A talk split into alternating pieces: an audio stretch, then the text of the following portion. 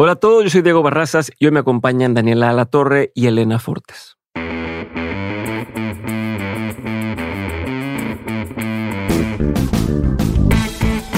En este episodio tuve el gusto de platicar con dos invitadas, Daniela La Torre y Elena Fortes. Daniela y Elena son fundadoras de No Ficción, una compañía de medios independiente fundada en 2017 junto a Cinépolis. Al igual que su nombre, la compañía se dedica a producir contenido de no ficción para múltiples plataformas con un enfoque en documentales de temas sociales de alto perfil y alto alcance comercial. En solo cuatro años desde su fundación, No Ficción ha colaborado en proyectos para Netflix, The New York Times y ha coproducido largometrajes documentales como Familia de Medianoche y Users, entre otros proyectos. La producción más reciente de no ficción es una película de policías dirigida por Alonso Ruiz Palacios y que ya puedes ver en Netflix. Además, no ficción ha ganado un Ariel al mejor cortometraje documental por Lorena, la de Pies Ligeros, y el premio del jurado a mejor fotografía en el Festival de Cine de Sundance por Familia de Medianoche. Como pueden ver, en apenas unos años Daniela y Elena han hecho un montón de proyectos, así que si te interesa el mundo de cine de ficción o no ficción, este episodio es para ti, así que te dejo con mis invitadas.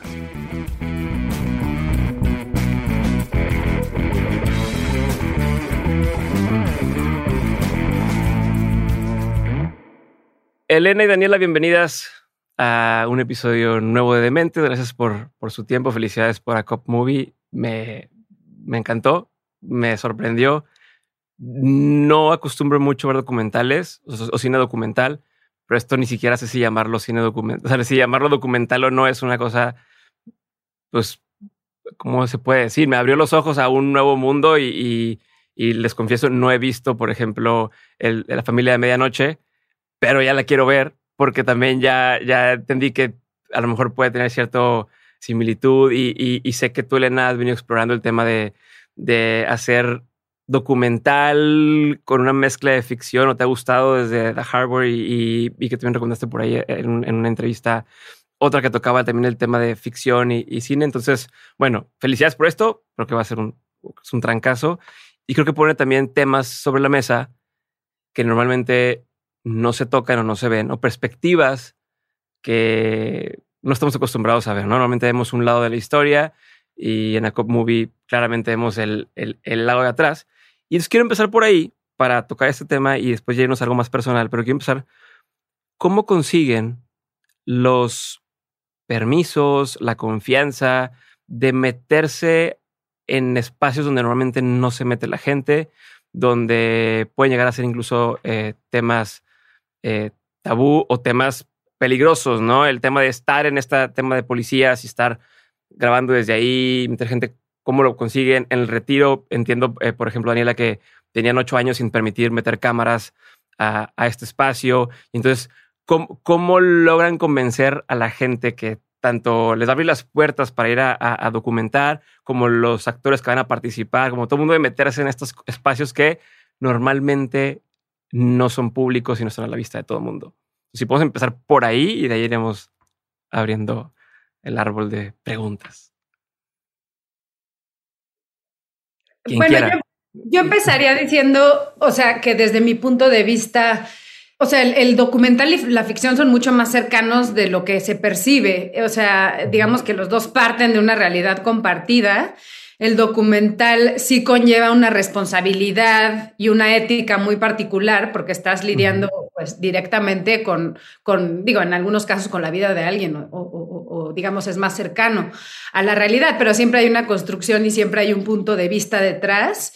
Y, creo que sí, efectivamente, esa confianza eh, que se gana es eh, al establecer una relación como de respeto mutuo, una este, horizontalidad eh, con, el, con el sujeto del documental eh, eh, en su caso.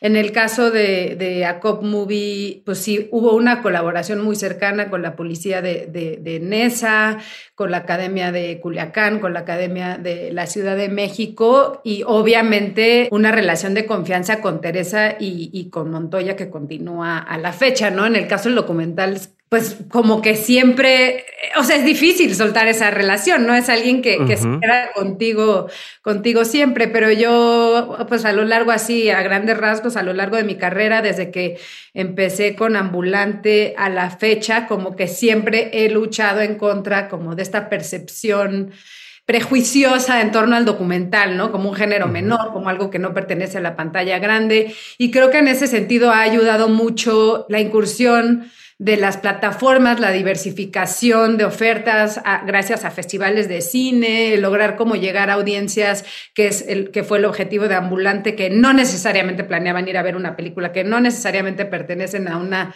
industria especializada. Y ha, sido un, proceso de, aprendizaje constante y, creo que más adelante que, hablemos de, la estructura de, nuestra organización y la parte como más de, negocio, yo diría que es un elemento importante también, ¿no? Como tener esa apertura de, constante eh, cambio, transformación, evolución y aprendizaje. Ok, pero te voy a interrumpir, perdón, Daniel, antes de que contestes, nada más una cosa, Elena, de, por ejemplo, hablas de Montoya y Teresa, ¿no? Estos personajes eh, o esos policías que están en, en, en, la, en, la, organización, pues tienen que confiar en ti en que no se van a meter en problemas, ¿no? O, tienen que confiar en que, porque están hablando un poco tomando la postura en contra del, del, del, del sistema o, o, quemándolos, ¿no? Diciendo, oye, pues esto es lo que realmente está pasando adentro. ¿Cómo les haces sentir protegidos y decir, oye, bueno, pues porque tú no eres policía, no eres alguien que va a decir, bueno, lo vamos a poner en custodia y no va a pasar nada, ¿no? Y, y por otro lado es, oigan, eh, organización de policías de NESA, necesito entrar a grabar y vamos a hablar cosas de ustedes que a lo mejor están bien, a lo mejor están mal, pero vamos a entrar a eso, denme permiso. Sí, o sea, ¿cómo entras en esa relación y que al final cuando vean el producto no digan, hijos de su, ¿no? O sea, me la voltearon, no me vieron la cara, eh, y, y, porque imagino que así como eso, pues puedes empezar a tocar fibras sensibles en diferentes niveles de, del país o, del, gobierno y que, por ejemplo, en, muchos casos pues, tienen implicaciones directas en, si se hace o no eh, alguno de sus documentales o si ve la luz o si es más difícil que pueda llegar a ver la luz o no. O sea, tienen la capacidad de ponerles trabas en el camino. Entonces, Sí, o sea, creo que lo, o sea, ahí lo primero es la sinceridad con la intención, ¿no? O sea, ser sinceros con cuál es la intención de este proyecto. Para nosotros, desde un inicio, fue un proyecto que contemplaba no solo la película, sino toda una campaña de impacto que, que, generara nuevas conversaciones alrededor de la relación que tenemos como ciudadanos con la policía, eh, pero sobre todo eh, que visibilizara su universo y las disfuncionalidades dentro de ese sistema de las cuales ellos eh, también son víctimas, ¿no? O sea, que, esa es, esa es una parte. Entonces, creo que era dejar clara la intención y ahí es donde está la responsabilidad de, dirección, de producción y de, nuestro lado. Y por otro lado, sí asegurarnos de tener cubierta esa posible, digamos, riesgo legal, ¿no? Tenemos un equipo de abogados que de hecho fueron quienes llevaron el caso de presunto culpable y quienes se encargan como de, evaluar todos los posibles riesgos y posibles represalias hacia nuestros policías. Entonces fueron muchas conversaciones con los abogados, que ellos se sintieran tranquilos. En un inicio, el recurso de la ficción eh, lo pensamos para solucionar el problema de retratar posibles actos de solución, que digo, de, perdón, de corrupción, que podrían ser difíciles eh, retratar a cámara y también como posible eh, recurso para proteger las identidades que finalmente sí, sí, se, sí se revelan. Pero bueno, ellos eh, desde un inicio estaban ávidos por contar esas historias, o sea, sí hay también una necesidad del lado de la policía que, que, que entendamos a profundidad también lo que viven ellos, ¿no? O sea, porque qué estamos como estamos, por qué tenemos la policía que tenemos y, qué responsabilidad jugamos también nosotros en, ese, en, ese, en esa fórmula, ¿no? Perfecto. Y Daniela, ¿tú, ¿tú cómo lo has manejado? O sea, porque también cuando hiciste Retiro era tu primer película dirigiendo, entonces, o tu primer documental, perdón, dirigiendo. ¿Cómo les haces decir, cómo les, les vendes la idea de, oye, yo lo voy a hacer bien y déjenme a mí entrar y poder grabar y y, confíen en mí? O sea, ¿cómo te gana la confianza de esas organizaciones? Y más en este caso, que es una organización religiosa, cuando fuiste a retiro, pues todavía a veces son más celosos de que nadie sepa lo que pasa aquí adentro.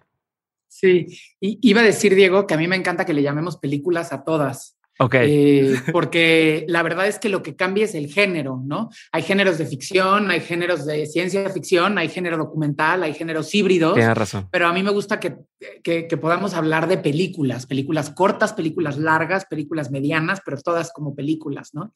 Eh, y en ese sentido también como que celebro mucho eh, justo esta intención que tuvo Ambulante desde el principio. Yo también fui parte del equipo de Len en Ambulante en los primeros años en donde eh, realmente había una intención de reivindicación del, cine documental como algo no aburrido, como, no como un género menor.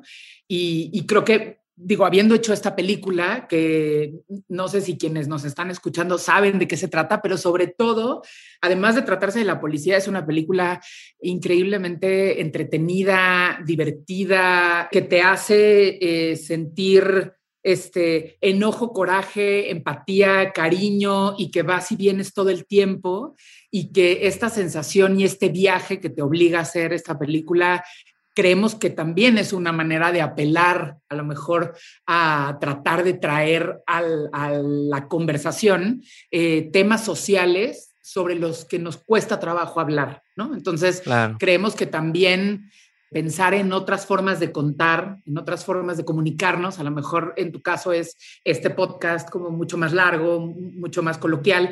Eh, son otras formas de comunicarnos para tocar temas que a lo mejor en, de una manera más superficial o, en periodismo eh, de una manera mucho más puntual y corta, pues no nos podemos adentrar en estos temas como quisiéramos, ni con el tono que quisiéramos, ¿no? Y ahora yendo un poco como a la pregunta mm, yo creo que como en cualquier otra película documental, el, proceso de filmación tiene que ser muy libre. Eh, y muy libre quiere decir con toda la responsabilidad que, conlleva contar historias de alguien más y contar la vida y retratar la vida de alguien más, sin usarlos como, como chivos expiatorios, ¿no? Entonces, pero, pero sin explotarlos, ¿no? Sin, sin decir, vengan a ver a este personaje y me vale su vida con que venga y cumpla conmigo y yo tengo mi película y, todo padre. Exacto. Y, creo que, o sea, me parece que esta, por ejemplo, ha sido uno de los temas de discusión durante décadas alrededor del cine documental. No me parece que haya una respuesta única. Yo creo que es un proceso vivo. Nosotros nos tardamos cuatro años en hacer esta película y en esos cuatro años me parece que constantemente hay un baile entre cómo ser fiel a la historia y a los personajes sin convertirlos y sin explotar su imagen. Alguna vez escuchando a un realizador que hizo una película sobre eutanasia en, un estado en Estados Unidos en donde es, en donde es legal, eh, donde mostraba escenas muy duras del proceso en el que el personaje principal, esta mujer, decidía pues, tomar lo que tenía que tomar para, para acabar con su vida, se le cuestionó muy fuerte alrededor de las decisiones éticas, ¿no? De demostrar el sufrimiento en pantalla.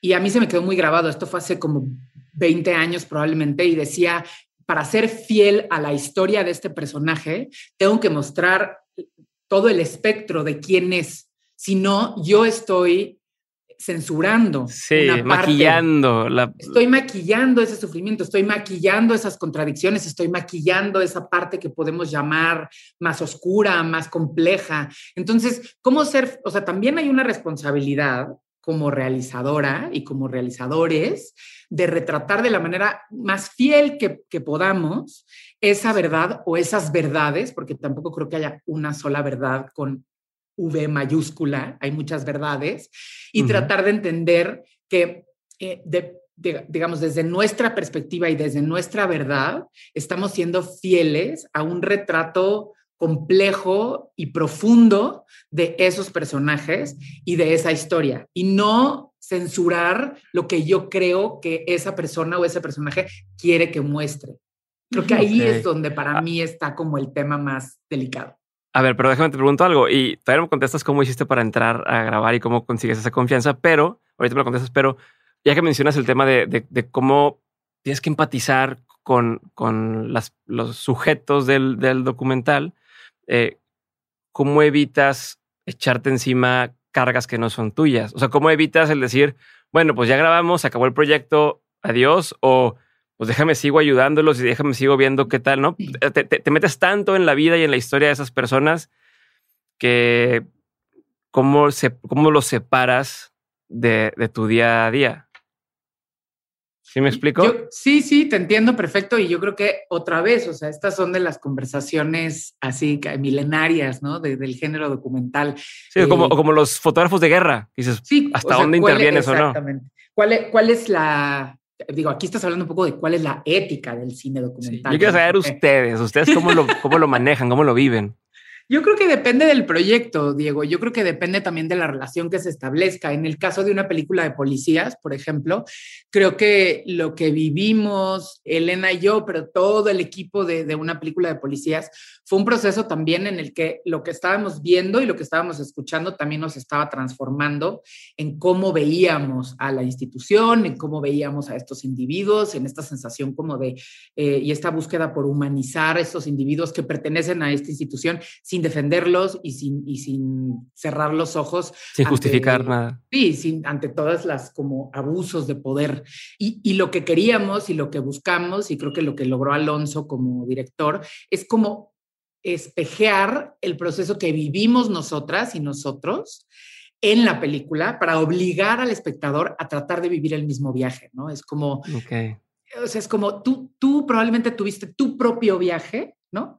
Y ese viaje, yo no quiero que sea el mío, ni quiero que sea el de Elena, quiero que sea el viaje de Diego con las experiencias que ha tenido Diego con la policía, con los prejuicios que tiene Diego sobre la policía, y mis prejuicios también entraron en, como, o sea, también mis propios prejuicios, esa es la parte más difícil de romper para hacer una película de policías.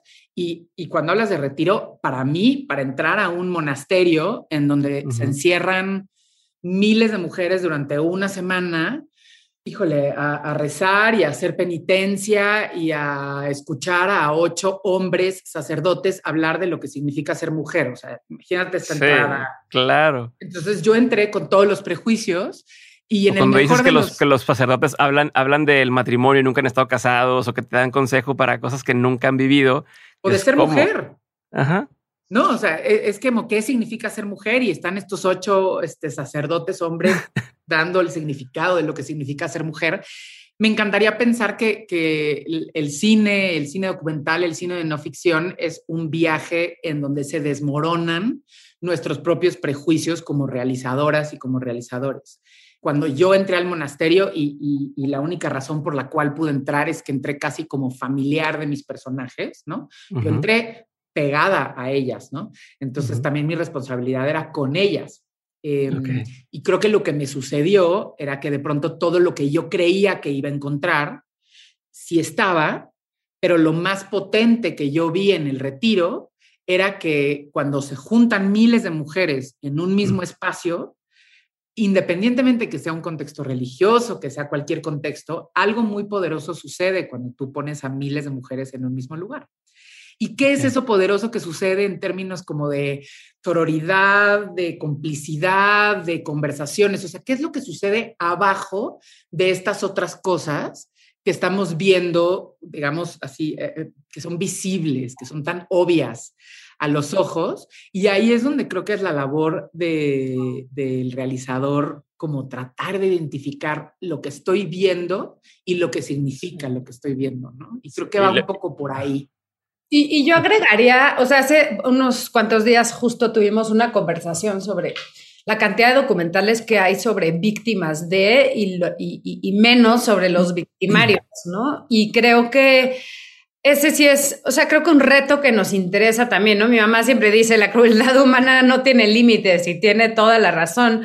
Y hay documentales que exploran el lado de los pederastas, de dónde vienen, o, ¿no? De, los victimarios como, como, como The Act of Killing. Y, y, y creo que ahí también es eh, lo que dice Dani, o sea, al humanizar como al, al también eh, ponerse en ese lugar, al complejizar toda esa zona de grises, en lugar de simplificar y polarizar entre, ¿no? Buenos y malos, blanco y negro, en ese terreno eh, creo que es en donde nos interesa a nosotros también entrar a explorar, ¿no? Con el, con el documental, porque, porque sí siento que, estamos viviendo un periodo muy polarizado y que necesitamos complejizar esas narrativas, ¿no? O sea, entrar, entrar en esos terrenos grises y, como dice Dani, ir como desmenuzando los prejuicios con los que llegamos y nos enfrentamos a la información en general, ¿no? Que nos rodea. Sí, no, y a ver, en el cine, en el cine documental te, te reta como espectador a sentir cosas que en el cine ficción no sucede, porque en el cine ficción dices, ah, bueno, el personaje o el villano está inventado y todo es mentira y tal, pero acá te ponen cosas que dices, ay, juez, o sea, no, a lo mejor yo pensaba esto, esta persona me está haciendo ver un lado humano, estoy empatizando con el malo de la película, por así decirlo, eh, y como que te sientes incómodo de ver, pero ¿por qué si se supone que es el malo y empiezas a, cuestionarte y eso en, en, cuestión de todo el tema documental, sin tener que decir, como dices ustedes, en, la de, Cop Movie, en, la, en una película de policías, no dices el policía son buenos o son malos. O sea, no imites un juicio ni terminas con una conclusión de, de esto es la verdad. Es, esto es el espectro de, de cosas que suceden y ustedes, cada quien decidirá pues, qué es lo que sientes. ¿no? Y eso se me hace muy interesante, pero también cómo evitas, cómo evitas tú poner, o forzar una interpretación de lo que sucede. No sé si me estoy explicando. Como ahorita que dices, Daniel, oye, ¿qué pasa en, lo visible? ¿No? Y hay un subtexto, pero ¿cómo te lo presento para que lo entiendas? Pero tampoco para decirte, esto es lo que debes de pensar. O sea, ¿hasta dónde se limitan ustedes a decir, estas historias no las manipulamos de esta forma o sí se deberían de manipular para, para generar cierto efecto en las personas? Y yo creo que tocas como unos puntos así clave eh, y, que creo que no tienen respuestas fáciles, ¿no?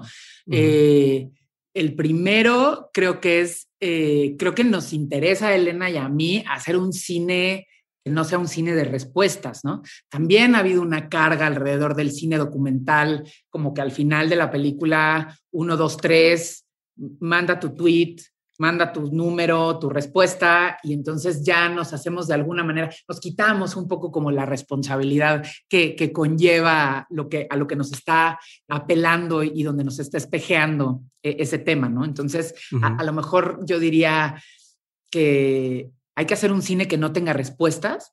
Eso no quiere decir que no sea un cine incómodo en ocasiones y que esa incomodidad es productiva también, o sea, te obliga a cuestionarte temas desde una perspectiva un poco distinta. Y hay muy pocas cosas en la vida en este momento que nos obligan a cuestionarnos las cosas desde una perspectiva distinta, porque además vivimos en redes sociales que parece que, están llenas de diversidad, pero en realidad todos estamos súper de acuerdo. Sí, claro. Yo, a mí me gusta lo que tú opinas y me gusta lo que tú opinas y entonces pensamos que vivimos en un mundo en donde todos estamos de acuerdo y no es E incluso los problemas son los mismos más o menos que discutimos, pero te vas a otros países y hay otras... Me gusta a veces entrar a Twitter y ya es que te puedes poner temas que son tendencia y escoger por país. Entonces voy viendo otros países y ves cosas completamente distintas a lo que está pasando aquí, pero no se está hablando aquí.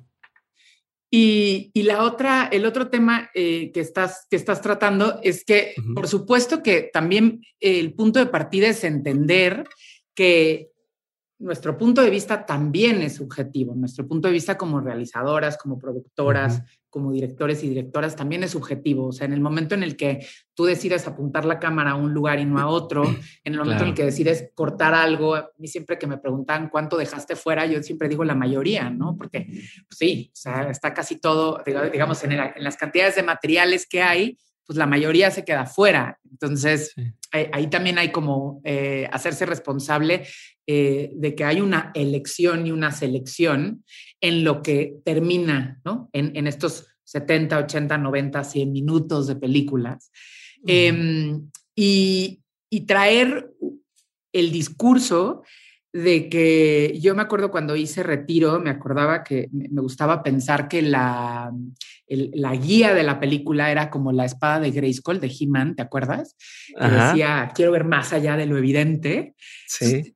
tenía como este como leitmotiv de decir, quiero, quiero tener como la espada de Grayskull, porque de pronto me di cuenta que los espacios religiosos históricamente en América Latina habían sido espacios de resistencia de mujeres porque eran los únicos lugares en donde se podían reunir. Okay. Pero qué loco, qué loco pensar que un lugar que de pronto puede tener un discurso conservador, se puede volver un espacio de resistencia y que las dos cosas sí pueden suceder al mismo tiempo. Y entonces eso, ¿no? Como regresaba mi espada de Grayskull y creo que sigo todavía pensando que la espada de Grayskull de He-Man es como lo que nos permite así.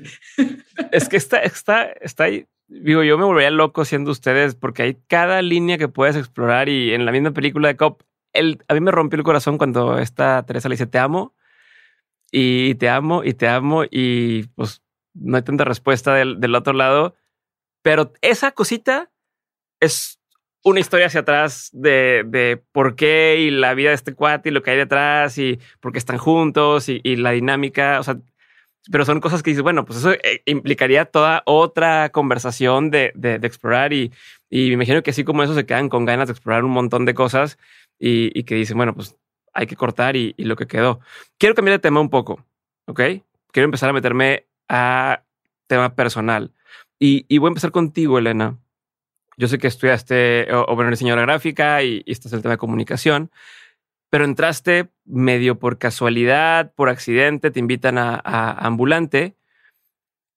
¿Qué sientes cuando te invitan a un proyecto así? ¿Y, cómo le haces para decir, va, o sea, me voy a poner las pilas y, y, voy a hacerme dueña de mi, de mis Porque aparte entraste como una, como una figura y luego sale este personaje y entras tú de, de como yo imagino que fue casi inmediato de ahora eres la directora y a ver cómo le haces, ¿no? Para esta cosa que es sin fines de lucro, que es un monstruo, ¿no? Es complejo porque son muchas ciudades, muchas películas, permisos, cosas que a lo mejor nunca habías manejado o nunca habías tratado. ¿Cómo evitas decir, sabes qué, creo que no estoy lista? Y, y, y decir, bueno, va. Y bueno, lo hiciste muy bien durante todo el tiempo que estuviste haciéndolo. Entonces quiero entender cómo, ¿Cómo se maneja eso? No creo que todos hemos estado en esos momentos de, cambio y de decir, ¿me aviento o no me aviento? Y nada más eso, qué hacer si lo dimensionabas también o si era una decisión inocente de decir, bueno, pues va, me invitaron a este proyecto y a ver qué pasa.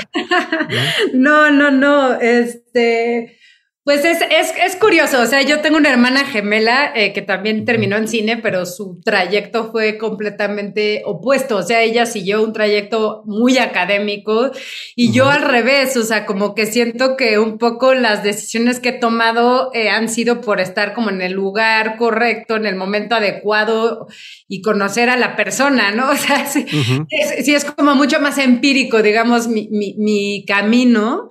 Efectivamente, eh, o sea, lo de ambulante, yo estaba a punto de, de, irme a vivir a Toronto a trabajar en un proyecto de diseño que se canceló. Mi, mi, mamá estudió cine, entonces en ese momento era directora de la Cineteca y entonces fui al Festival de Guadalajara. y conocí a, Carlos Mesa y a Diego Luna cuando estaban empezando Canana y tenían ya la idea de hacer un festival. Yo iba a ser originalmente como asistente del festival y apoyar con el diseño gráfico y y en el momento en el que Carlos se salió, como que me pasaron todo el paquete, pero yo, digo, uno tenía 24 años, yo creo que, o sea, fue una combinación entre ni, al, al, no conocer las implicaciones, no dimensionar lo, lo, que iba a hacer. y por otro lado, o sea, sí, un guion como muy heredado de pánico a no cumplir con las expectativas, ¿no? O sea, creo que eso para bien o para mal, sí es algo que tengo como muy marcado y entonces fue, no, pues no, o sea, no puedo decir que no, no, a ver cómo le hago. Okay. y, y, creo que em, al no venir como de, de un mundo tan em, eh, cerrado, digamos, dentro de la industria, creo que todo mi camino a lo largo de ambulante fue rodearme como de gente de joven. Dani, de hecho, entró, Dani, Dani estuvo en Morelia todo, digo, todos esos años, pero, pero también entró a ambulante uno o dos años, creo que dos años. Y no sé, y, y personas que venían de distintos campos, ¿no? O sea, no necesariamente del cine. Creo que también fue un modelo como muy horizontal de colaboración, eh, de, de, de, de, reunir a personas con, con iniciativa. Yo, yo siempre hablaba de esto, ahora ya me, censuro porque ahora sí estamos en una pandemia, pero yo decía que el modelo de, ambulante era como de epidemia, o sea, la idea era como crear como estas... Sí, mala lección de palabra, pero sí. como células de, de personas en cada lugar eh, eh, odio la palabra empoderar, pero sí empoderarlos para que ellos mismos buscaran los, los apoyos locales, o sea, lograr que no se sintiera como una especie de sucursal que llegaba a tu estado, ¿no? Ya con un branding, ya con algo impuesto, sino, sino que se convirtiera como en su propia en, su propio, que adquiriera su propia personalidad en cada lugar, que se sintiera realmente parte de y no algo ajeno. Y... Pero ¿cómo te la compran? O sea, ¿cómo, cómo te la creen? estas personas, o sea, cómo Dani fue que dijo, ah, pues sí quiero participar con esta persona, ¿no? Y, y porque cuando adquieres este, tipo de roles o como si fueras, por ejemplo, la directora de el, el ¿cómo se llama este festival de, de, libros? La feria del libro, por ejemplo. O sea, al ser el director de un evento cultural, todo el mundo y la prensa, es que ella es, o sea, te ponen en este lugar, aunque lleves un año haciéndolo, ¿no? O que apenas te acaban de nombrar y estás, como dices, medio, o sea, no sé todas las implicaciones, ya eres, o sea, como que el nombre o el título tiene esta esencia que, y tú que dices que, que, no te gusta dejar mal las expectativas de otra gente, eh, ¿cómo le haces para estar a la altura de esas expectativas, pero también para que otra gente te siga, o sea, para que otra gente diga, ah, ella sabe lo que está haciendo, ¿no? Y no es, una chavita eh, que, que, se graduó hace poco, o sea, ya es alguien en quien puedo confiar para, para hacer lo que me está diciendo, ¿no? O ¿cómo haces para que la gente se suba al barco? O sea, creo que son varias cosas y creo que también hay varios como estilos de liderazgo. El mío no es nada jerárquico en general, pero, pero sí creo que es importante infundir en todos como la intención, ¿no? O sea, sí había como una visión idealista, quizás hasta cierto punto ingenua, pero, pero al final eso ayudó a que todos se embarcaran, pero de, de, lograr como llevar las historias a los lugares y a las personas que formaban parte de ellas y generar conversaciones con esas personas, ¿no? O sea, un poco eh, abrir espacios como sui generis para la exhibición de documental, también meter el documental a las salas de cine y sobre todo programar películas que tuvieran una relación con la realidad que estábamos viviendo en México y este, o sea, sí había como todo, toda una visión eh, detrás que, que fue, o sea, que, el, contagiarla a todas las personas que formaban parte de Ambulante y reforzarla es justamente lo que ayudaba a que estuvieran ahí. Eso no quiere decir que, que no me enfrenté a mil millones de personas que no me tomaban en serio por, por joven, por ser mujer, o sea, y cada junta que estaba este, de cajón, si era yo la única mujer, automáticamente era asistente o secretaria de alguien, ¿no? Que estaba en esa. O sea, cosas así, muchas, muchas, muchas. Y no solo de mí, sino de muchos, muchas de mis, de mis colaboradoras y, y, colaboradores. Pero sí, sí creo que al final, pues uno se queda con quien, ¿no? O sea, con quien comparte esa visión y, y ahí es, o sea, crear esa sensación de todos estamos en ese mismo barco, tener la humildad también de entender el proceso de abajo hacia arriba, me parece fundamental. O sea, creo que, eh, digo, pongo por ejemplo, en Cinépolis, eh, creo que todos los directores pasaron por ser eh, proyeccionistas, hacer palomitas, y un poco así, así tocó en, en Ambulante. Entonces, el primer ambulante éramos dos Hicimos todo, o sea, desde repartir volantes, ir a todas las funciones, como o sea, hacíamos absolutamente de todo. Obviamente fue creciendo el equipo, pero sí con un entendimiento de todo el proceso. Y creo que ahora que, que, que, estoy como, que para mí es nuevo todo el, el universo de, de, de la producción, sí, sí tengo un interés por entender también las entrañas, o sea, de, todo lo que conlleva, ¿no? De todos los procesos, de quién hace qué. O sea, creo que para mí eso es eh, eh, un elemento fundamental de mm. éxito en cualquier empresa, pero esa es mi visión personal, ¿no? Pero yo lo veo así. Daniela, tú... Sí, em, quería, quería agregar... Porque tú estuviste eh, dirigiendo también, o sea, estuviste todo el tiempo involucrado en el Festival de Cine Morelia.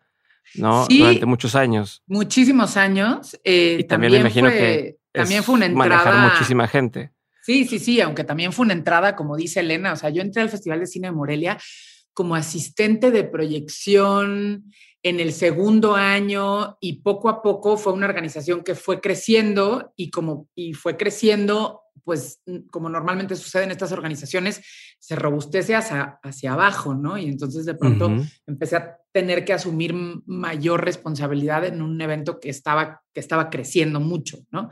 Em, quería decir de los primeros años de Ambulante, que mm, e, es algo sobre lo que yo he pensado mucho y también he platicado mucho con, con, distintos realizadores. O sea, este año se cumplen 19 años del Festival de Cine de Morelia y 18 años de Ambulante. Eh, era un momento en donde Ambulante, o sea, Ambulante era una, era una idea muy nueva de pronto como esta pasión por el cine documental como no lo conocíamos, o sea, yo también me acuerdo de haber visto ese segundo año en el Festival de Morelia como un par de películas que yo decía, esto no me cuadra con este estereotipo del documental del Discovery Channel sobre animales, ¿qué es esto, no? Y luego uno, un evento que decía, este tipo de trabajos se tienen que ver en todo el país y no se tienen que ver en los cines en donde a lo mejor no todo el mundo puede ir al cine, sino en las plazas, en las comunidades donde se filmaron, con los personajes mismos de la película. Eh, digo, qué, qué, qué, locura, ¿no? Plantear una cosa así. Y entonces también había un elemento de mm, entusiasmo y de pasión compartida por un género que, nos entusiasmaba a, todos y a todas los que estábamos, no solamente en Ambulante, en el Festival de Cine de Morelia, pero también los realizadores. Yo he platicado mucho con realizadores que hicieron sus primeras películas hace 19 años y que de pronto lo que dicen es, es esto que sucedió hace 18, 19 años en donde en el Festival de Cine de Morelia y podía venir un realizador como Herzog y que podía tener conversaciones horizontales con realizadores que estaban haciendo como estos proyectos. Esta energía increíble de ambulante, de llevar estos trabajos a lugares poco convencionales y a tratar de generar este, pequeñas células de público, esta intención de creación de público, estos periodistas y críticos que les interesaba este, todo esto. Y estas películas documentales mexicanas que empezaron a viajar a otros festivales de cine en el mundo, generaron como una especie de, bola de nieve que lo que hizo es cambiar un poco la industria del consumo y de la producción eh, y de la realización del cine documental en México como otro tipo de lenguaje, un lenguaje de exploración y de otras cosas. Entonces también creo que, mm, también creo que fue un momento en donde coincidieron distintas eh, fuerzas que, que, estábamos como dándolo todo para que, para que, se, que se generara como esta bola de nieve. Sí, como empezar a hacer que, que agarrara cierto momentum y cierta inercia para, para avanzar. Porque me imagino que también hackearon un poco el sistema en el sentido de antes, a lo mejor yo hacía cine documental en, en México y para conseguir que esta película fuera vista en algún otro país, pues era complicado a decir, bueno, pero es que ya pasó por el Festival de Cine de Morelia, ya pasó por el, por el, Festival de Cine Ambulante, eh, ya tengo como dos sellitos de, de me eligieron aquí y es más fácil poder ahora sí con esas credenciales llevarlo a otro lado, ¿no? O como me imagino que fue eh, ir armando este ecosistema o esta industria que a lo mejor no existía en ese momento en el país y que hacía que fuera mucho más complicado hacer que un proyecto brincara eh, el charco, ¿no? O, o, no fue así, no sé. A mí me da la impresión que Sí, sí, sí, absolutamente. O sea, al final. no llegó, estás bien, güey. Eh, o sea, al final, no, al final no solamente eran los realizadores trabajando por mostrar sus películas en otros, en otros lugares, también eran los festivales, también eran ambulante, o sea, había una serie de, de, de fuerzas eh, que en conjunto pues se volvieron mucho más este, potentes en, en, la forma en la que se abrieron un poco las conversaciones entre México y otras partes del mundo. Y también los realizadores con los que yo he platicado dicen, híjole, de pronto nos dimos cuenta que había otros lugares en el mundo donde había otros realizadores que estaban haciendo cosas similares y eso como que nos voló la cabeza, ¿no? Como esa cosa de, ah, o sea, esto que estamos haciendo tiene un valor más allá de ser un documento. Este, este Rigoberto Perezcano decía, o sea, yo filmé unos 15 años en mi pueblo, ¿no? Es como, pues a nadie, digo, y todo el mundo me decía, nadie le va a interesar esto y de pronto encontrarte con, con otros realizadores que están haciendo cosas similares y, y saber que ese trabajo tiene un valor eh, como documento, pero también un valor histórico y que hay una, un público para ver estos trabajos, pues era fascinante. Y en cuanto a lo personal que preguntabas, Diego, eh, creo que a Elena y a mí nos tocó crecer en, los lugares donde, donde arrancamos. Yo entré al festival. ¿Cuántos tenían? 23. 24. Ah, pues sí. sí, 23 porque yo entré el segundo año de Morelia. Em, y, y, también entré porque yo viví, yo estaba haciendo como un año fuera, mi último año de carrera fuera, regresé a México y una muy amiga mía, Mariana Linares, estaba como productora de, de esta este, muestra de cortometrajes en la Cineteca, que eventualmente se convirtió en el Festival de Cine Morelia, y me dijo, pues vente a chambear aquí, también para que el último año de la carrera pues tengas un trabajo. Y, y, poco a poco las necesidades del Festival de Cine Morelia fueron cambiando y lo que sucedió es que quienes estábamos adentro tuvimos que asumir roles eh, también cambiantes y, tiene que ver con lo que dice Elena, ¿no? Una suerte de un momento particular y también como, pues ya estoy aquí adentro, o sea, ahora como hay que, hay que estar a la altura, ¿no? Hay que estar a la altura de, lo que me está requiriendo este, este espacio. Em, y que digo, yo ahora a veces, a veces lo, lo pienso con, con, las nuevas generaciones cuando hay tanta especialidad, como si es increíble tener la posibilidad de ocupar muchos roles en una organización porque también eso te permite liderar de una manera distinta a los equipos, ¿no? Porque si ya estuviste repartiendo volantes o en las cabinas de proyección, pues entonces más o menos sabes qué significa repartir volantes y gritar en las escaleras del Morelia como vengan, eh, dejamos entrar gratis a cualquier función y 10 años después el público se pelea las funciones del Festival de Cine en Morelia, pero no siempre fue así. Ok, o sea, una transformación grandísima. Imagino también eso que dices de, de ver de atrás. Es como cuando nunca has hecho nada de diseño gráfico, pues al diseñador le dices, es que necesita más diseño, ¿no? O, o, necesito que le metas más, este, dices, mames, no me pidas esas cosas porque no sabes ni siquiera lo que estás pidiendo porque nunca lo has vivido. Tengo dos preguntas más de este tema. Este, yo sé que ahorita hacemos lo de, ahorita hacemos el break, dos, preguntas más este, de este tema, este, Elena y, Daniela. Eh, ahorita mencionabas tú, Daniela, es que hay que estar a la altura, ¿no? Tenía que estar yo a la altura de la expectativa y demás. ¿Cómo combinas el, el estar a la altura de lo que los demás creen que es la altura y de lo que tú crees que es la altura? O sea, a lo mejor tú tienes una visión de esto es lo que tendríamos que estar mostrando, esto es la propuesta que yo creo por mi experiencia, por lo que he vivido, por lo que veo que falta, pero lo que la gente está pidiendo o lo que los medios quieren o que lo que la sociedad está pidiendo es otra cosa, ¿no? Este, ¿Cómo lo, lo combinas para, para hacer lo que tú crees que debes de hacer? Sí, sí, sí, me explico con esa pregunta. Sí, yo, yo no tengo como una respuesta así tan, tan clara, pero ahorita que estabas haciendo la pregunta se me ocurrió una anécdota que a mí me gusta mucho de un poco las estrategias eh, del Festival de Cine de Morelia para la creación de público, que además ambulante también. O sea, creación de público me refiero a que alguien que nunca hubiera entrado a una función de cine silente con piano en vivo, de repente dice, bueno, pues si esa es la única que hay ahorita, voy, ¿no? Y estaba pensando, por ejemplo, mm, ediciones del Festival de Cine de Morelia, en donde venía Tarantino a mostrar sus películas, él así en persona, caminando en Morelia, em, y en las plazas públicas estábamos mostrando eh, un documental sobre música en el metro de Nueva York, ¿no? Y, de, de, unos músicos michoacanos que se fueron a vivir a Nueva York y que tocan en el metro.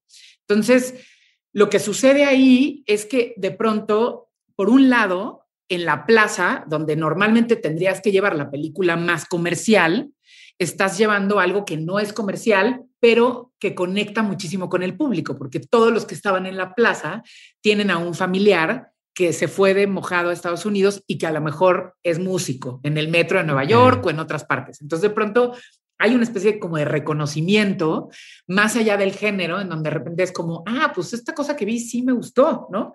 Y por otro lado, como un atractivo adentro de las salas de cine, como de las películas de Tarantino, en donde llegaba la gente así de dame boletos para la función de Tarantino, es que ya no hay. Bueno, pues, ¿qué otras opciones hay? No, pues hay estas dos.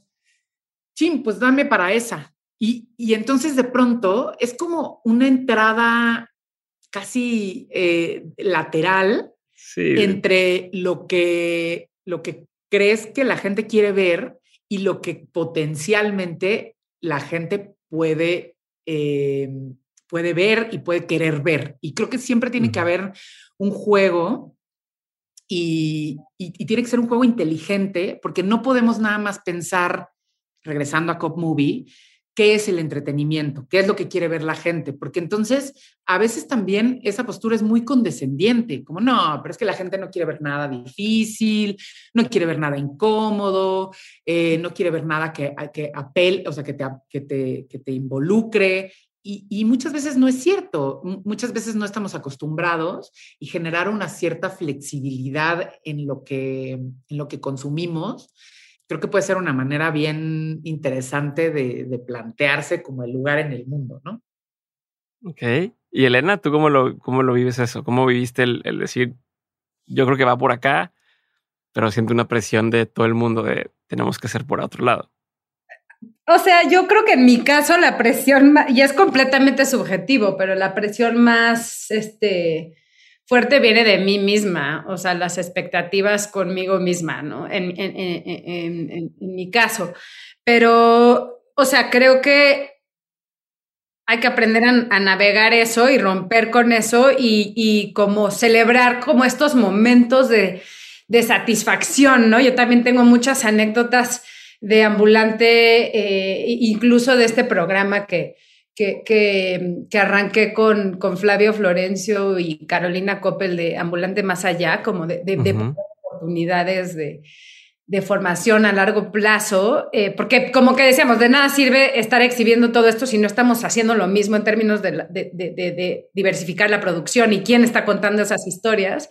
Y fuimos a Nicaragua y hicimos una función que es que en un lugar, cada 20 minutos se iba la luz en la plaza, en Bilwi, en, en la costa atlántica, para iluminar otra parte del pueblo. Entonces se apagaba la luz, se paraba la proyección y a la vez lluvia tropical, así torrencial.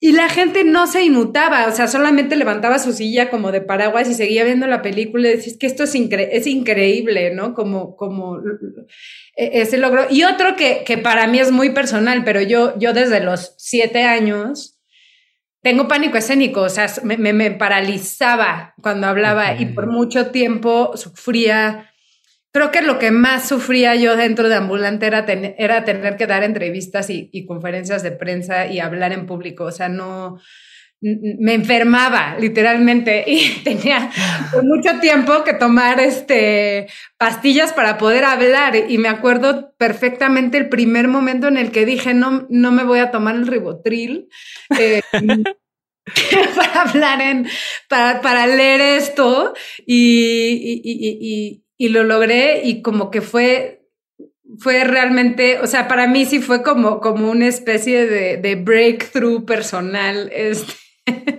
en cuanto a mis propias expectativas de mí misma, ¿no? Pero luego es, es, curioso porque es como, son cosas que luego la gente no percibe, pero, pero que, que uno los, lo vive como una tormenta gigantesca, ¿no? Por mucho tiempo. Tengo muchas dudas de eso. A ver, para quien no está viendo esto, evidentemente están escuchando nada más la repetición de lo que ya platicamos. Daniela eh, acaba de hacer un break. Eh, me puedes platicar un poquito, Daniela, qué pasó y, cómo esto tiene que ver con la, la, visión de cómo trabajar en no ficción. Me iba a ir por otro tema, pero aprovechando esto, hagamos, empezamos ahí y ahorita retomamos. A ver, cuéntenme.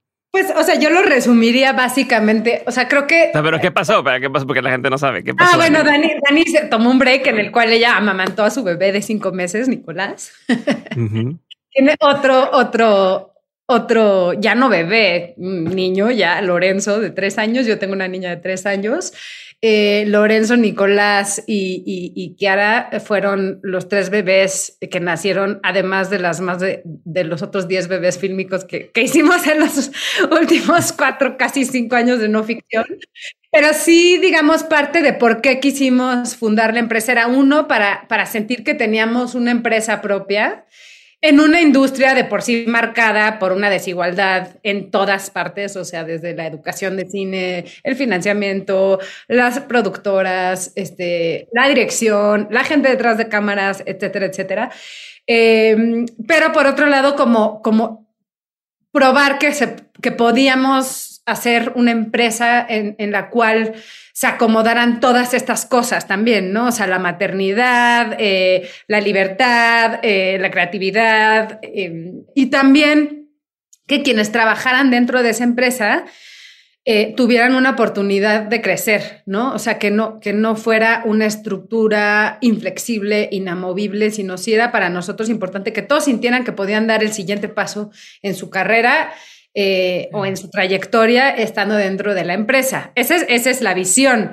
Ahora, en, la práctica, pues siempre es...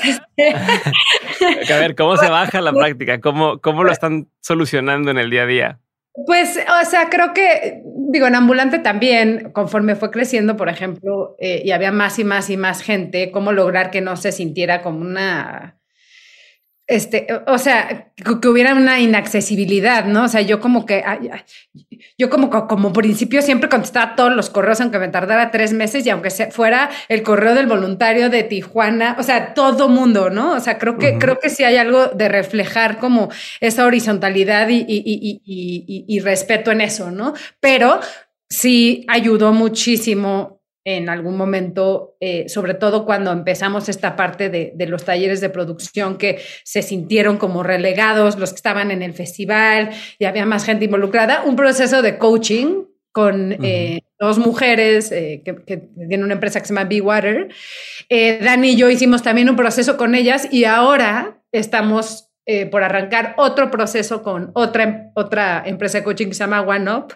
Entonces creo que siempre tiene que haber esa apertura a eso, porque creo que, bueno, o sea, y además con una pandemia de por medio y con esta como virtualidad que ya permea todo, o sea, eh, eh, eh, como que hay que estar abiertos a que, a que en el campo laboral, pues siempre va a ir cambiando, ¿no? Y siempre va a tener que acomodar ciertas cosas, o sea, no puede ser una estructura inflexible.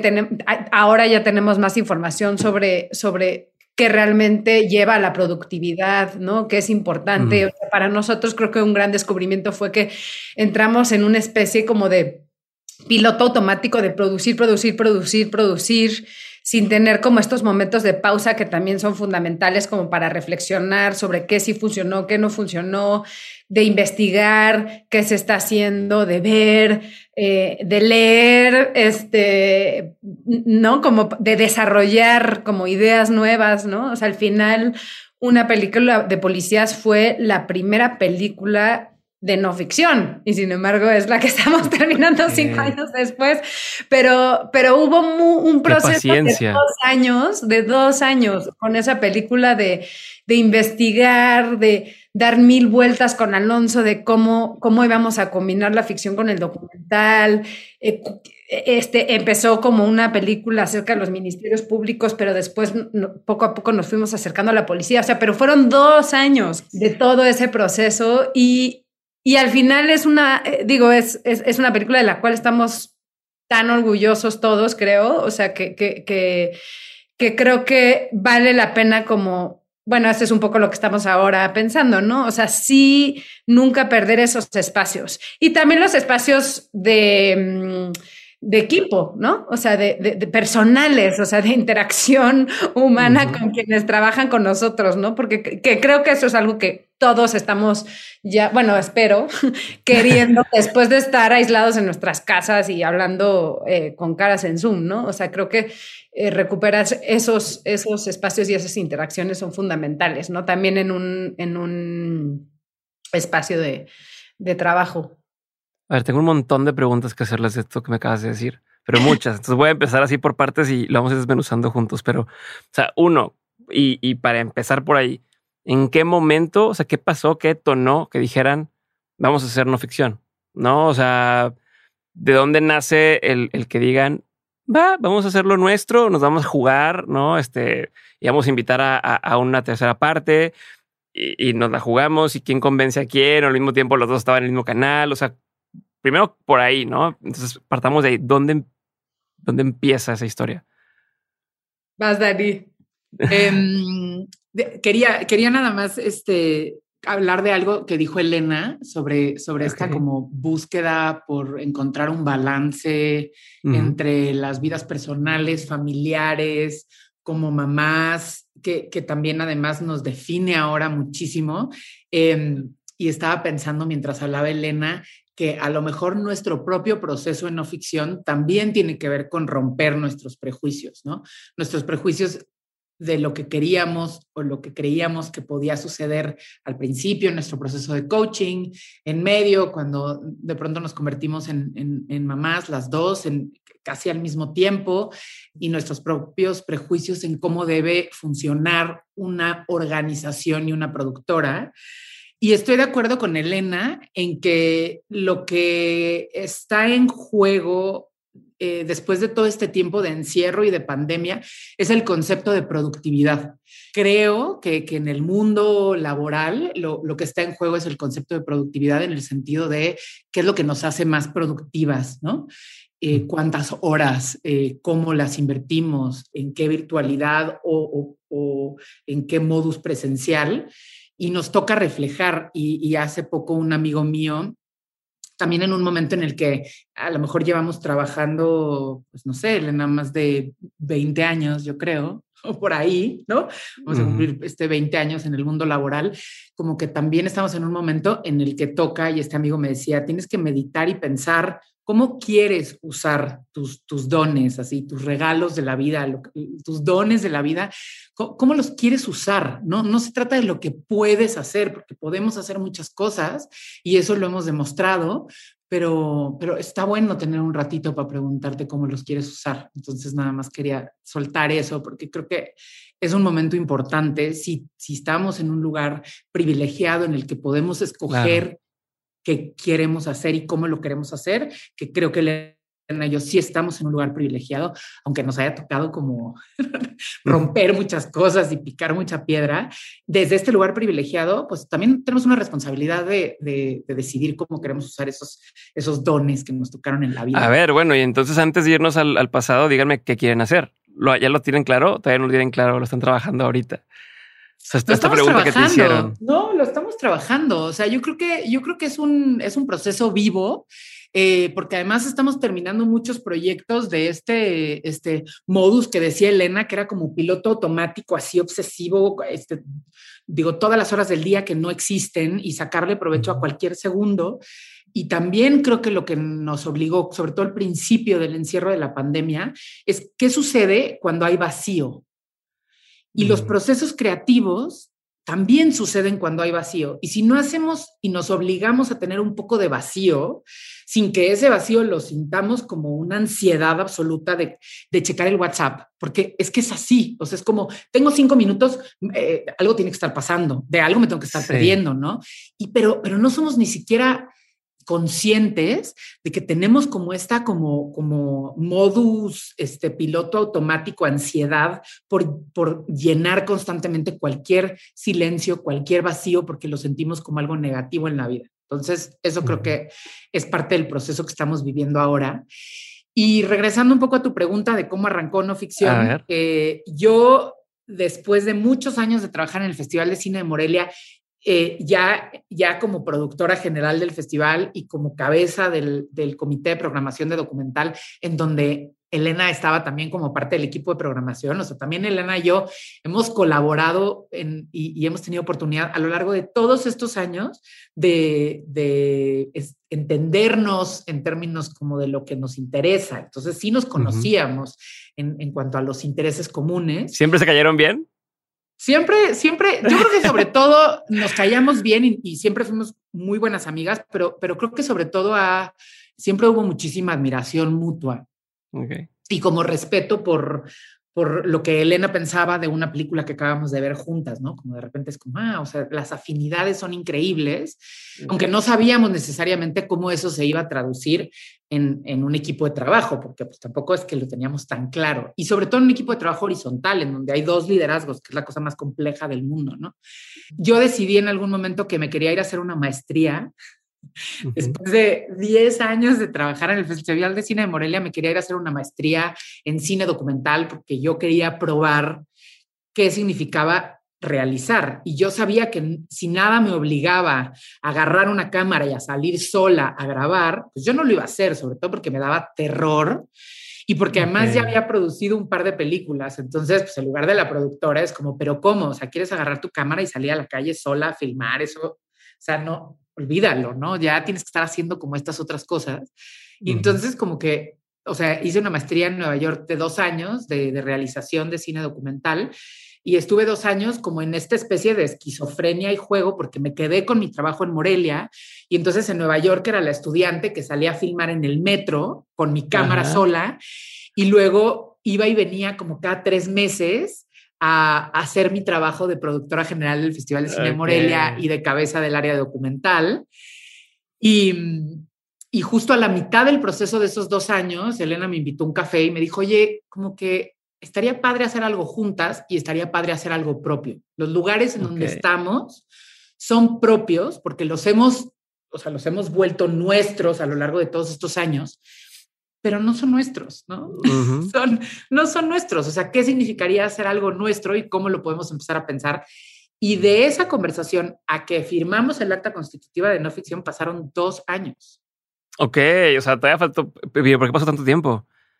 porque me faltaba un año de maestría y luego otro año en el que estábamos como rebotando, como qué queremos hacer, cómo le hacemos para salir de los lugares en donde llevamos años, en donde tenemos síndrome de fundadoras y, también, también fue un proceso emocional de soltar y de decir, o sea, por eso no es tan fácil como decir, ay, venga, nos echamos una aventura y nos aventamos al vacío.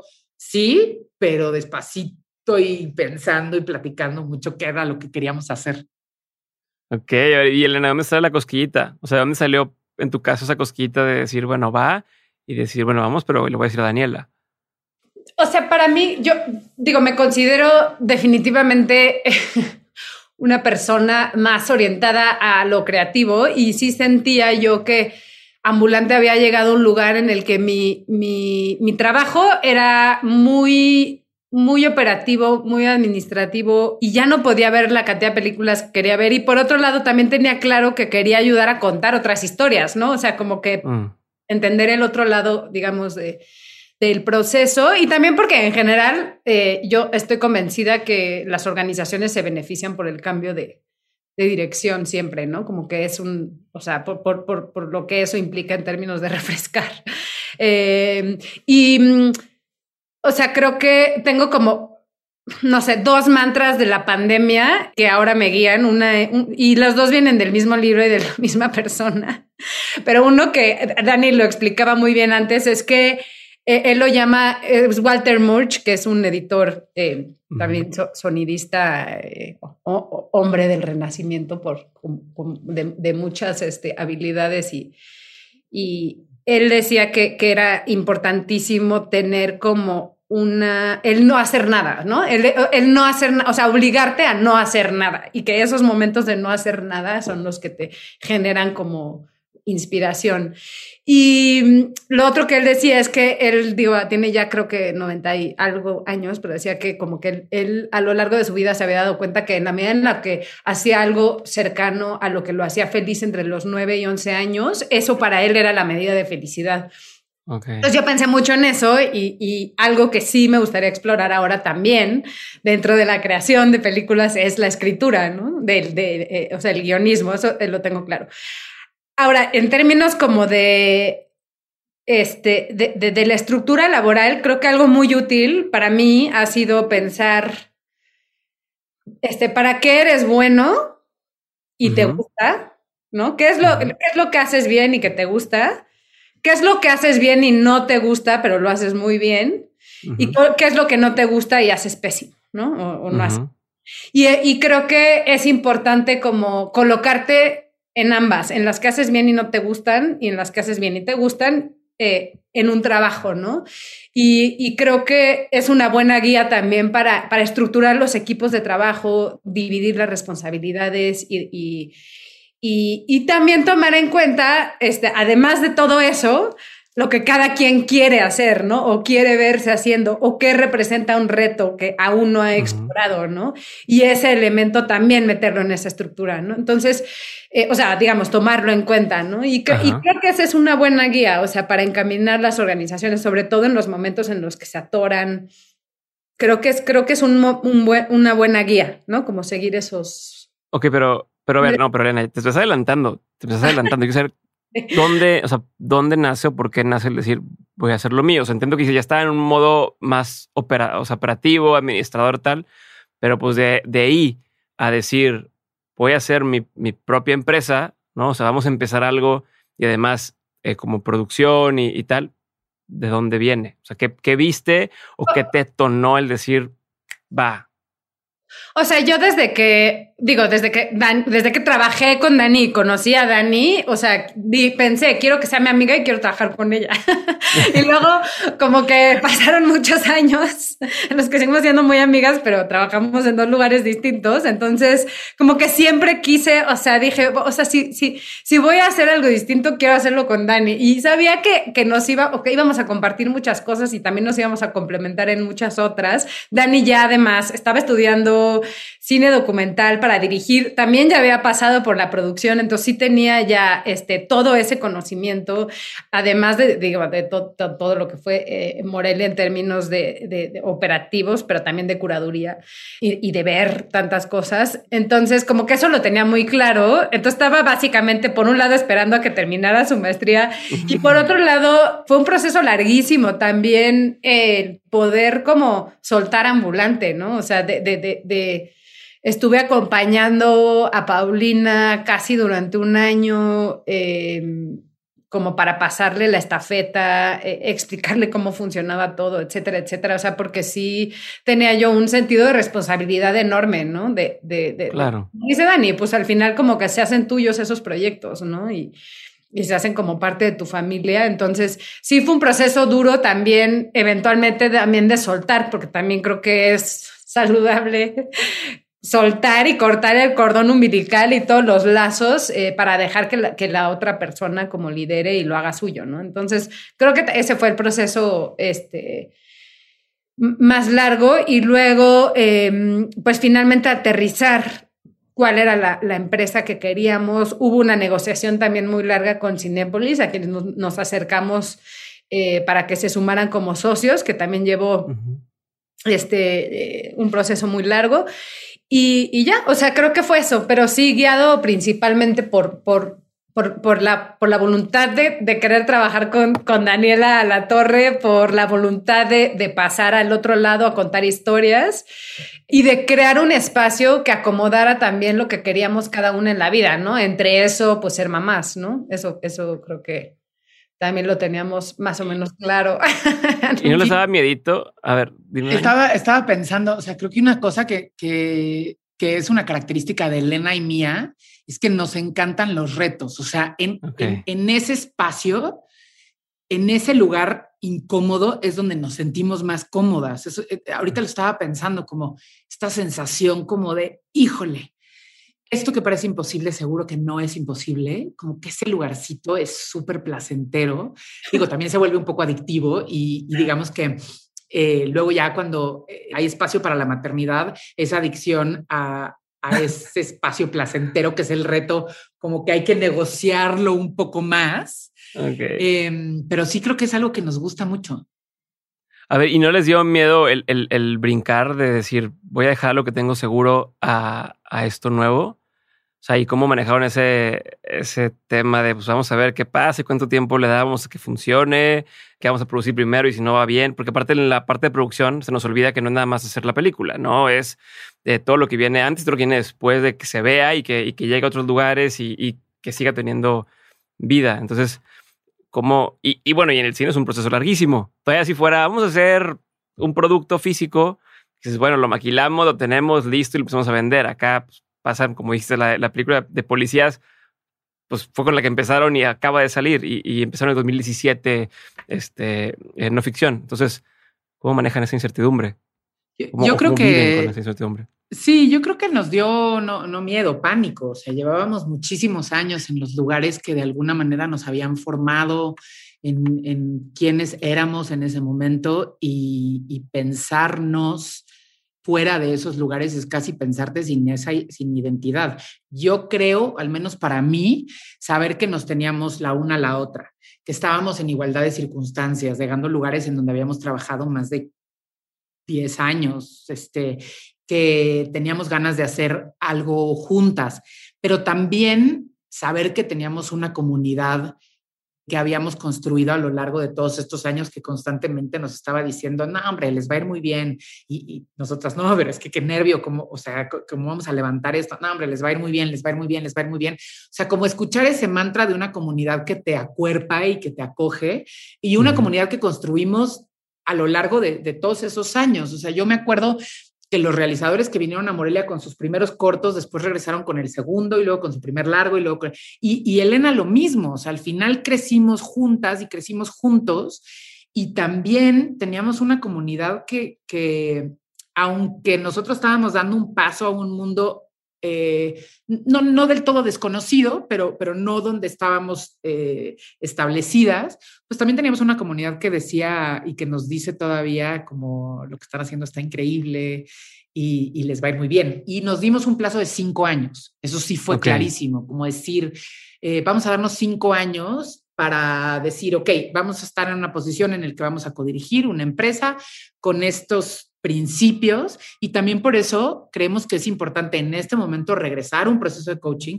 para decir, quienes éramos hace cinco años, a lo mejor ya no somos. Quienes somos ahora requieren de unas estructuras o unos ajustes de estructura distintos y a lo mejor nuestros prejuicios de lo que queríamos que fuera una empresa, en esta cosa ideal de la empresa productora que contiene trabajo, familia, hijes, y, o sea, a lo mejor hay que hacer unos pequeños ajustes y también por eso el pulso de tener como la voluntad y la valentía de entrarle a este proceso a través de coaching y decir, chance y no lo tenemos todo resuelto, chance y no lo tenemos todo claro y vamos a entrarle a procesos difíciles de qué nos funciona y qué no nos funciona, a mí me da la esperanza de que nos va a, permitir la sobrevivencia otros muchos años.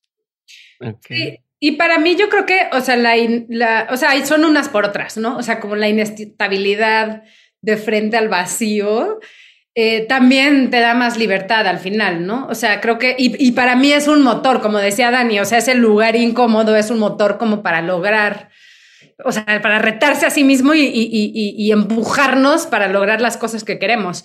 Eh, pero también es un lugar de mucha libertad y creatividad que siento yo que, que, que, que también es muy fácil como acomodarse en una estructura súper estable pero de ahí es muy difícil salir, ¿no? Y no te ofrece toda esa libertad de, de, de reinvención, ¿no? O, de, o de, reimaginar otra estructura, ¿no? Entonces, creo que, o sea, yo después de estos cinco años o casi cinco, o sea, sí, sí, no me veo en otro lugar, la verdad, ¿no? O sea, creo que estoy en el lugar correcto en el que quiero estar, a pesar de la inestabilidad y la incertidumbre que pueda llegar, ¿no?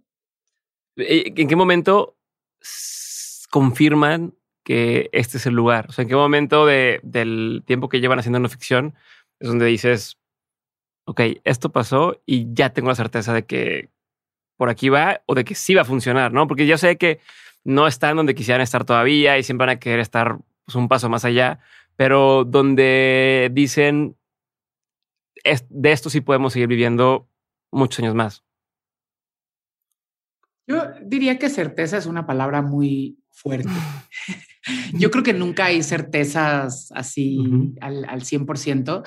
También nos gusta cierto tipo de trabajos que son arriesgados, que son a lo mejor propositivos, que no es tan fácil financiar, o sea, sí son el tipo de cosas que, que, que nos gustan, ¿no? Y yo creo en, en algún momento, como al principio del, del proceso de coaching, eh, hace casi cinco años, me acuerdo que una de las chicas de Be dijo, pues por lo que me están diciendo, el tipo de empresa que quieren tener es una en donde si no tienen un poco, o sea, si no tienen una serie de fracasos y aceptados como fracasos, es que no están arriesgando lo suficiente. Y está, es fuerte pensar eso, ¿no? Como decir, híjole, si no, sí, si no, si no están ahí esos fracasos, pues no le estamos apostando y no estamos arriesgando, ¿no? Y creo que no solamente es en el tipo de cosas que estamos haciendo y en el tipo de películas que estamos produciendo, sino también en la manera en la que nos estamos organizando. O sea, es un proceso de ajustes constantes y un proceso vivo en donde hay una sensación de que hay mucho potencial y que podemos seguir empujando dentro de esta forma con también el, conocimiento y la claridad de que toca hacer muchos ajustes en el camino y que esos ajustes a veces también van a ser complejos y también van a ser incómodos, ¿no? Em, pero yo, por ejemplo, ver la disposición de mi socia y de mi codirectora y de mi contraparte a entrarle a esos procesos, por más complejos que sean, de todo, de cómo levantamos ciertas películas, de cuál es nuestra visión, de qué visiones tenemos compartidas y cuáles no, pues me parece que eh, me da como la certeza de que, de que podemos seguir construyendo en el camino con, con esas pequeñas certezas, que no es como la certeza de que este es claro. Sí, yo así creo que no lo podría decir mejor que Dani.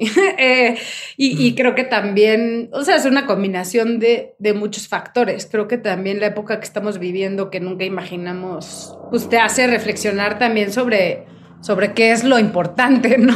Para cada quien y, y, también del poco tiempo que pasamos por este mundo y la fragilidad, ¿no? Que, que, que, que, tenemos como seres humanos. Pero creo que para mí la película, o sea, esta película de policías que de alguna manera abarca toda la historia de no ficción, todo lo que buscamos, Dani y yo, en, en la exploración del lenguaje eh, y de géneros y a la vez una pandemia de por medio, o sea, para mí es como que representa ese viaje, ¿no? De alguna manera. Eso es, ese viaje y esa especie de certeza de sí, aquí quiero estar, aquí quiero seguir, ¿no? O sea, se, tangibiliza un poco se ese. tangibiliza un poco en este proyecto, sí, para mí. Ahorita que dices, ¿cuánta gente trabaja con ustedes hoy? ¿Cuánta gente forma parte del equipo de no ficción? eh, dos tiempo completo, uno medio tiempo y Dani y yo, o sea, cinco en total. Ok, entonces nomás ustedes cinco hacen todo. Uy, entonces es magia. Es magia, es, es, es, este, decía Elena, es como echar la marometa y tener la confianza de que vamos a caer paradas. Y me gusta esta idea de que una película de policías es un poco como el, el viaje paralelo de nuestra marometa y de tener la confianza de que vamos a caer paradas al final y del riesgo también, ¿no? Pues nada. A ver, ¿y cómo manejan? Regresando a una de las preguntas que hice hace rato cuando estaban en los, en los festivales, porque decías, Elena, es que lo que buscaba hacer era un poco contagiar la visión y contagiar, eh, eh, como darles, que no se usara la palabra, pero empoderar a la gente para que hiciera las cosas y demás. ¿Cómo lo hacían allá y cómo lo hacen hoy? O sea, cómo, ahora que es su empresa, cómo convencen a estas personas de estamos en el camino adecuado o queremos llegar hacia allá, ¿no? Para que alguien no diga, oye, llevamos cuatro años trabajando en esta película y no ha salido nada, o este, oye, que estas locas quieren hacer, este, te voy a inventar, ¿no? Home office o, maternity leave cuando no estoy acostumbrado a trabajar de esa forma. O sea, ¿cómo comparten esta visión que tienen para que permee en sus equipos de trabajo y cómo lo hacían también en aquel momento que manejaban a tanta gente y aparte me dijo que en, ambulante con los, con los voluntarios pues eran cambiantes, ¿no? Eh, era mucho de estar cambiando año con año de gente. Entonces, ¿cómo, cómo hacían eso? O sea, creo que siempre es un proceso de retroalimentación mutual, ¿no? O sea, creo que eh, por más grande que sea la, la, la, organización, creo que es importante que eso se implemente en todos los niveles, ¿no? O sea, de quien está, digamos, eh, eh, arriba de la estructura, recibir la retroalimentación de quienes están abajo y viceversa. O sea, como que creo que eh, para nosotros en no ficción sí es tener clara, o sea, qué es lo que busca cada quien estando dentro de la empresa y en general en la vida, qué es lo que les gustaría hacer y como tratar de responder a eso, pero también plantearles retos, ¿no? Retos que, que quizá no, no disfruten, pero que al final agradezcan. Pero es como le haces ver que es a lo que van a agradecer. O sea, ¿cómo le haces ver a alguien de, vas a ver, cuando terminemos esto me vas a agradecer? No sé, o sea, por ejemplo, no sé, voy a poner un ejemplo de alguien en ambulante que estaba como muy, muy, muy que es, o sea, ahora está en, en, en, España, pero bueno, eh, es española ella, es la única pista que voy a dar, pero que, que, que, era, que es brillante y que, y que estaba muy acostumbrada siempre a estar detrás de todo, eh, como detrás de cámaras, organizando toda la comunicación y en algún momento dije, bueno, ahora tú tienes que participar en la conferencia de prensa, que yo además odiaba hacer. Y, y, fue un reto para ella y lo hizo tan bien que decía, ¿no? Es que eh, como que también a veces es una revelación para alguien, ¿no? Como, como saber que también puede hacer eso, ¿no? Estar del otro lado del otro lado de la cámara o del otro, no sé, en, en, en este, en, en, esta ocasión, ¿no? Entonces sí, creo que, pues para mí lo fue. O sea, yo no tuve opción. O sea, yo, yo jamás, jamás hubiera elegido dar una conferencia, ¿no? O sea, eh, eh, pero, pero no tuve opción y, y, y, lo agradezco porque me ayudó como a, a pues como a romper con, con, esa, con ese trauma que tenía, a superarlo. Entonces, sí, creo que a eso me refiero con, con, con eso de, de los retos que agradecen, pero que no quieren. yo, yo, siento que lo que dice Elena, eh, creo que mi experiencia en el Festival de Cine Morelia fue muy distinta, porque digamos que todo mi trabajo, empezando eh, pues en la parte de proyección como asistente y luego como ir asumiendo como mayor responsabilidades, era como productora general del festival. Em, y la visión creativa y artística, de la cual yo aprendí muchísimo a lo largo de todos esos años, eh, es de Daniela Michel y sigue siendo Daniela Michel.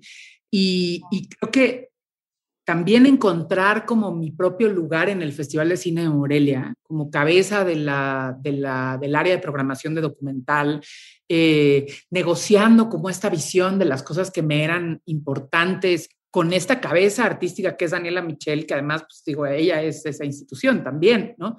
Em, fue también un trabajo como de tratar de, darle valor a las cosas que yo creía que tenían valor, a lo mejor sin el sustento como de, como dice Elena, ni, una carrera en cine, ni en la academia, y de pronto a lo mejor mi búsqueda por hacer esta maestría era como, como tratar de, de, ponerle un sello a algo que ya venía en términos de trayectoria, pero que a veces ni yo misma me creía, ¿no?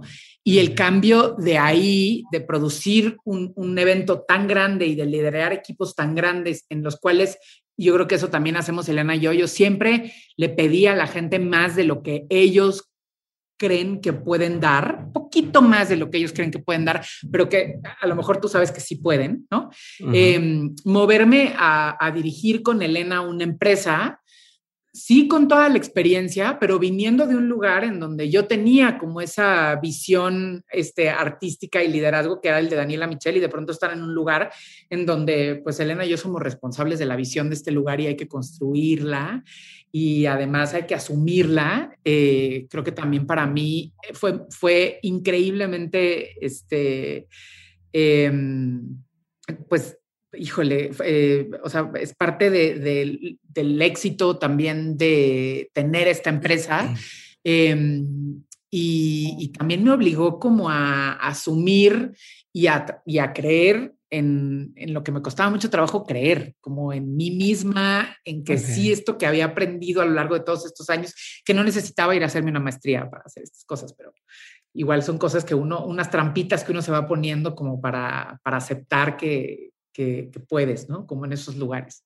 Sí, como querer que alguien más te, te certifique y te diga, sí, tú eres capaz de hacer lo que pues, ya sabes que eres capaz, pero no, no terminas de creértela, ¿no?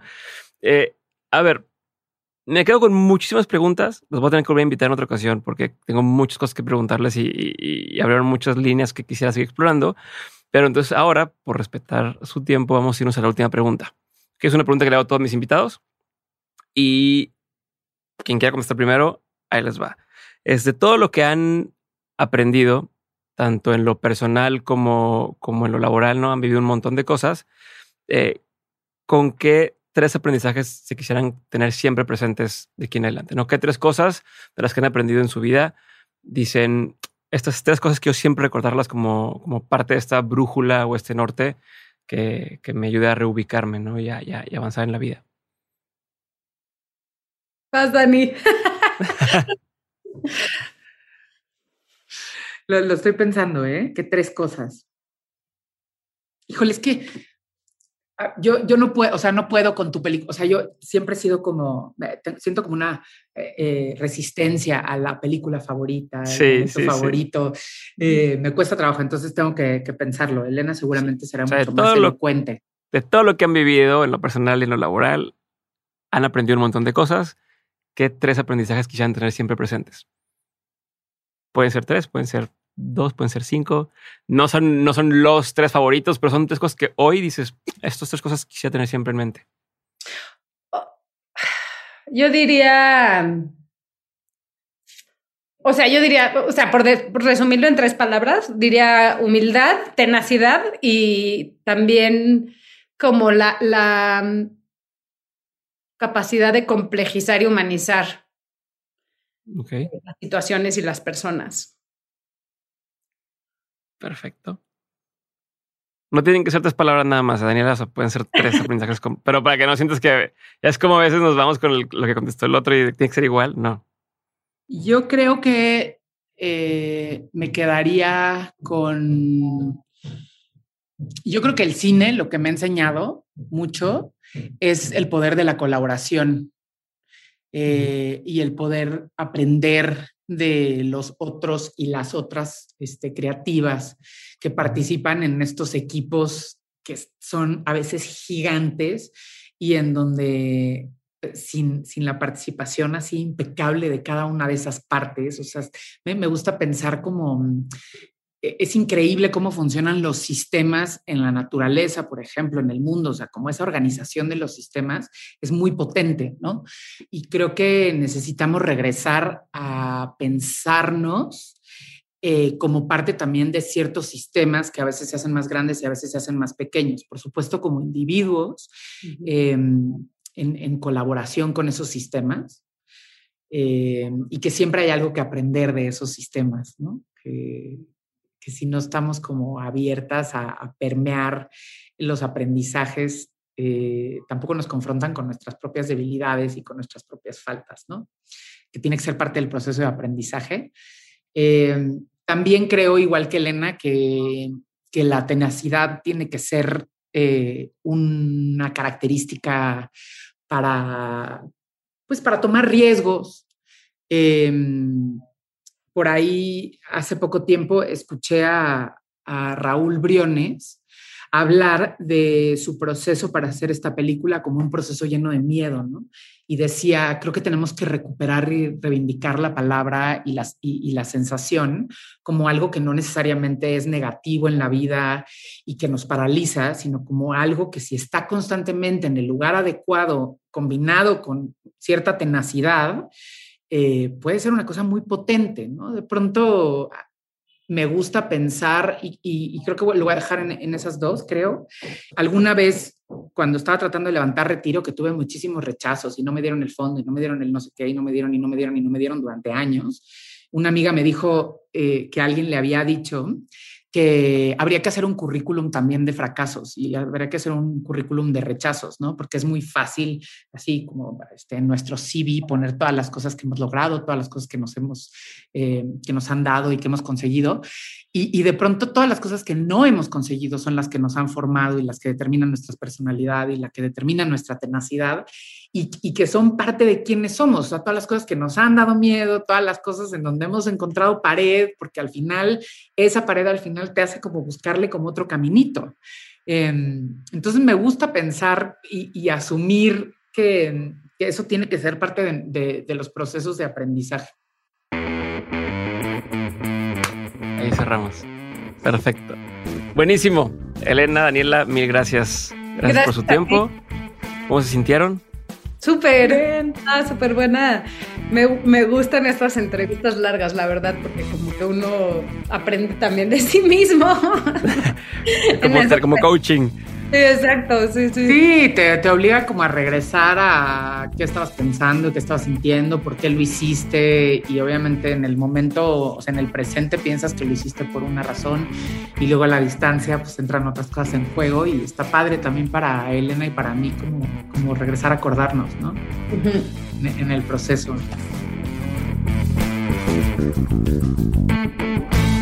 Hasta aquí el episodio con Daniela La Torre y Elena Fortes. Espero que te haya gustado. Este es uno de los últimos episodios del año, así que si te perdiste algún otro episodio, es muy buen momento para que te vayas poniendo el corriente.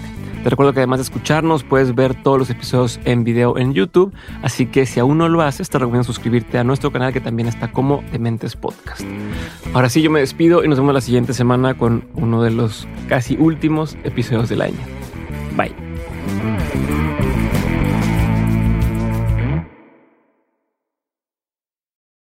Lucky Land slots, you can get lucky just about anywhere. Dearly beloved, we are gathered here today to. Has anyone seen the bride and groom? Sorry, sorry, we're here. We were getting lucky in the limo and we lost track of time. No, Lucky Land Casino, with cash prizes that add up quicker than a guest registry. In that case, I pronounce you lucky. Play for free at LuckyLandSlots.com. Daily bonuses are waiting. No purchase necessary. Void where prohibited by law. 18 plus. Terms and conditions apply. See website for details.